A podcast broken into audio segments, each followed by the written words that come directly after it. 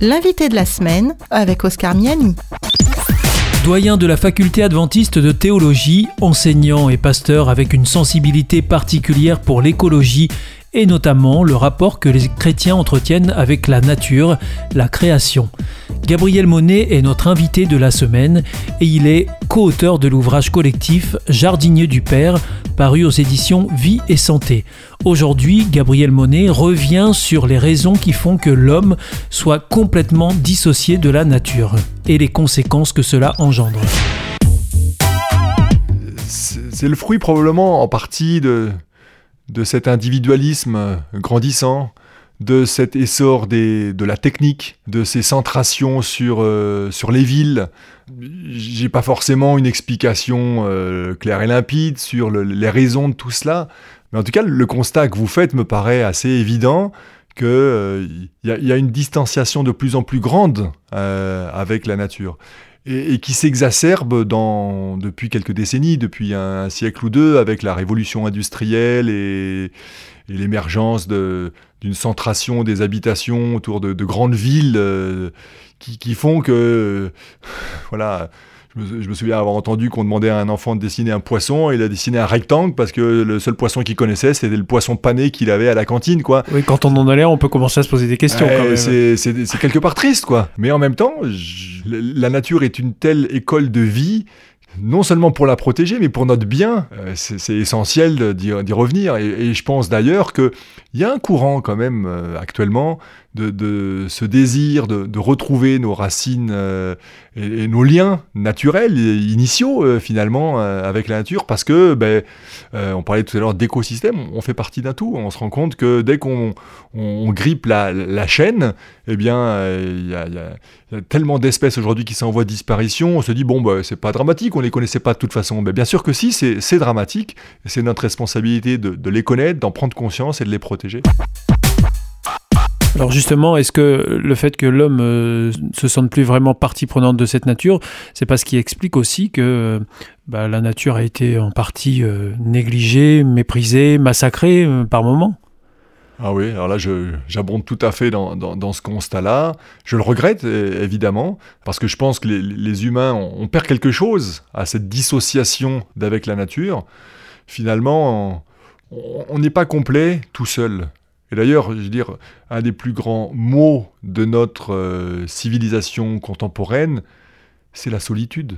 Euh, et on souffre euh, tous à différents niveaux, hein, à différents égards, d'une certaine forme de, solitude. Alors, cette solitude, elle est, elle est relationnelle entre humains, mais finalement, elle, a, elle a des répercussions, ou elle est aussi une réalité, comme une forme de solitude de l'humanité par rapport au, reste de la nature, quoi, de l'environnement. Alors Gabriel Monet, j'ai noté quelque chose euh, que vous dites dans ce livre.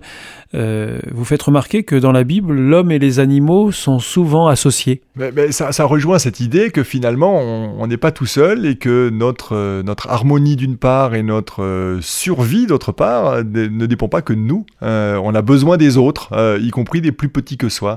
Et c'est vrai que la, valeur que Dieu donne aux animaux est finalement assez proche, à, l'exception de cette imago Dei, là, cette image de Dieu.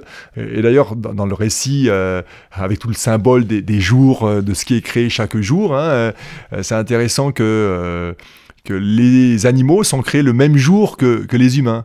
Il y a une petite histoire d'un rabbin juif que j'ai entendu un jour, où quelqu'un lui posait la question, enfin, c'est une petite histoire, hein, pourquoi est-ce que l'homme a été créé après les animaux Et euh, en l'occurrence, dans la petite histoire, c'était pourquoi le, moustique a-t-il été créé euh, avant euh, les, les, humains?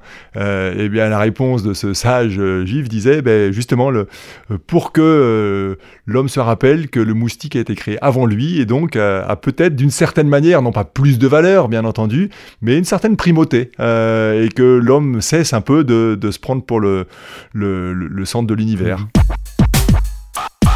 Est-ce que euh, l'homme a un rôle important à jouer dans, cet environnement, dans cette nature? Est-ce que la Bible parle de ce rôle que l'homme pourrait jouer Tout au long des pages de la Bible, les textes donnent une vraie valeur à la nature.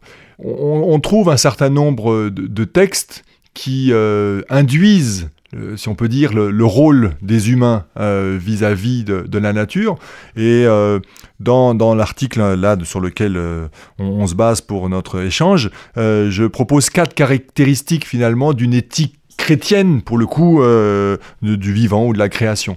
Et le, premier de ces axes, c'est justement la responsabilité, une éthique de responsabilité, dans le sens que euh, ben, l'humain y compris euh, d'après la Bible, est vraiment responsable de ses actes et il est amené à développer cette, cette responsabilité dans le sens d'une prise de conscience, mais aussi de, dans le fait d'assumer les implications dans nos choix, dans nos modes de vie, que ben, nous devons euh, protéger, euh, garder, sauvegarder euh, notre environnement et, la nature. C'était l'invité de la semaine avec Gabriel Monet, doyen de la faculté adventiste de théologie et co-auteur de l'ouvrage collectif Jardinier du Père, paru aux éditions Vie et Santé. L'invité de la semaine est une émission proposée et réalisée par Hope Radio.